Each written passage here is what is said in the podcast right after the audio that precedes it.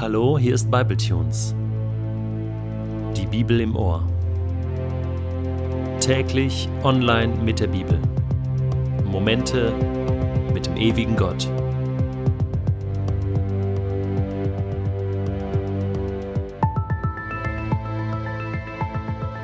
Der heutige Bibletune steht in Matthäus 11, die Verse 1 bis 6 und wird gelesen aus der neuen Genfer Übersetzung.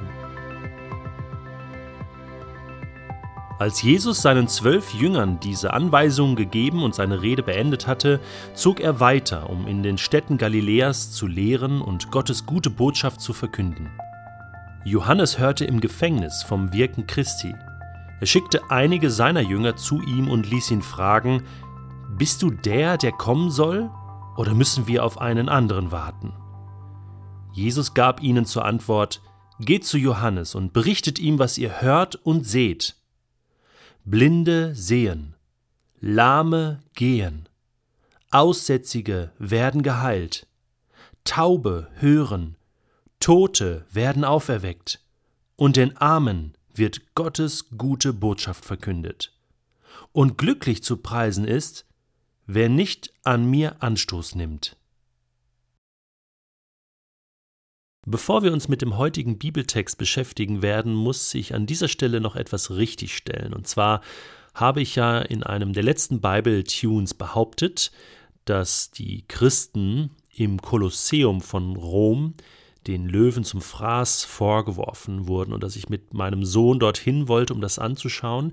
Nun, mittlerweile waren wir da und mussten feststellen, dass mit an Sicherheit grenzender Wahrscheinlichkeit das gar nicht so war, nicht an diesem Ort stattgefunden hat, sondern an zwei anderen Plätzen in Rom.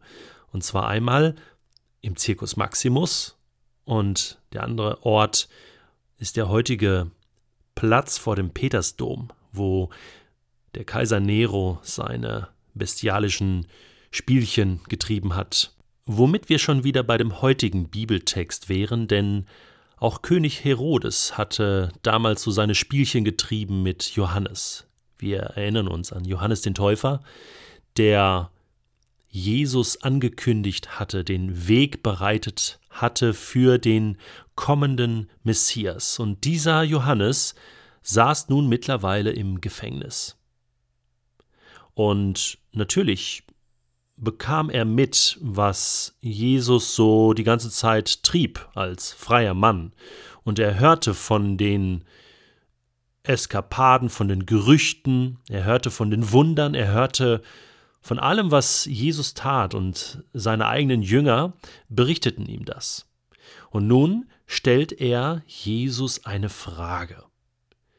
Und das ist keine theologische Frage in erster Linie, sondern es ist eine persönliche Frage, eine Frage mit einem eingebauten Zweifel.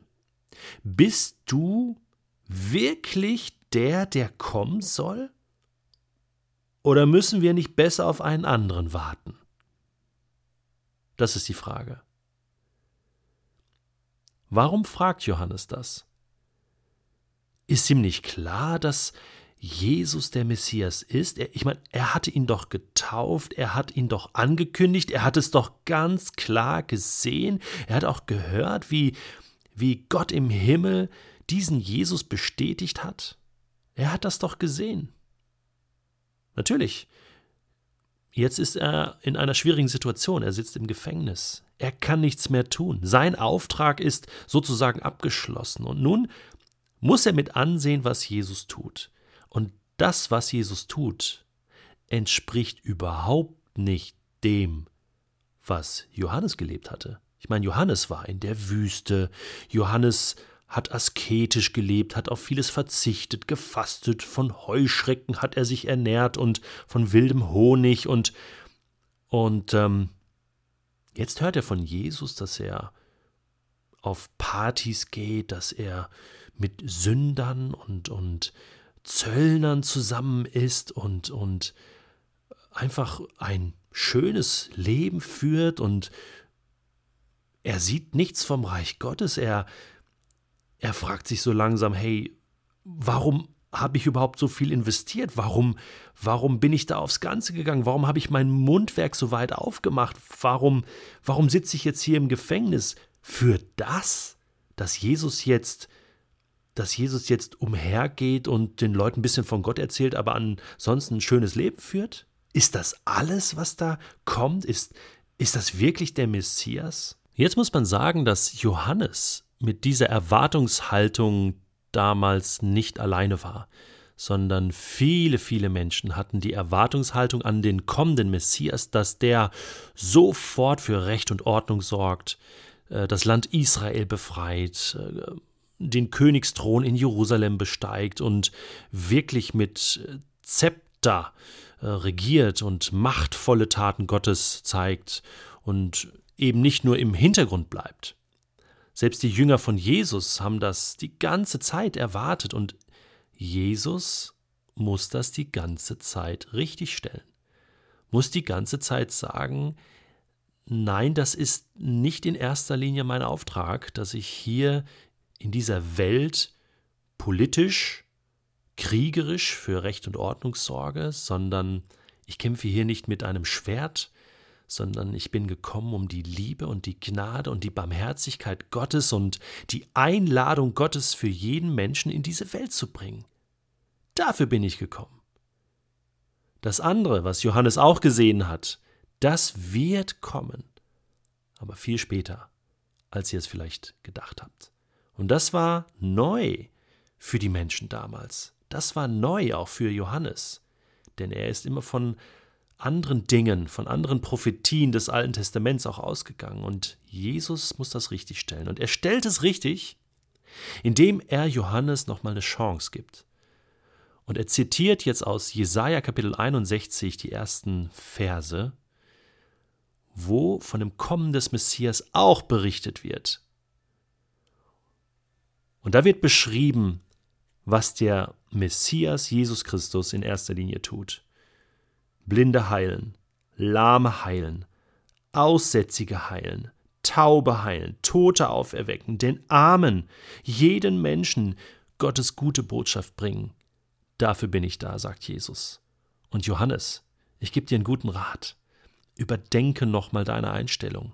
Nimm nicht Anstoß an mir, wie alle anderen, sondern bleib auf meiner Seite, bleib mein Freund. Hast du auch schon mal Zweifel gehabt ob Jesus der Richtige ist? Sag mal ehrlich. Natürlich. Ich habe auch schon Zweifel gehabt. Mich gefragt, hey, ist Jesus wirklich derjenige welcher? Ist er der Messias? Ist er der Weg, die Wahrheit, das Leben? Und die Zweifel kamen immer, wenn ich mir so meine eigenen Vorstellungen gemacht hatte, wie Gott sein soll, was er tun soll und was nicht. Dann wird es immer schwierig.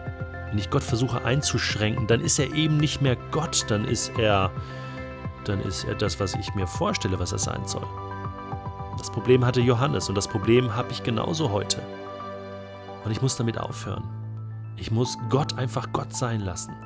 Wenn Jesus der König der Könige ist, dann darf er selbst entscheiden, wie er diese Welt rettet und wie er mich rettet und was er tut. Gott ist souverän. Ich wünsche dir heute einen genialen Tag, an dem du neu wieder hörst und siehst, was Gott in dieser Welt tut.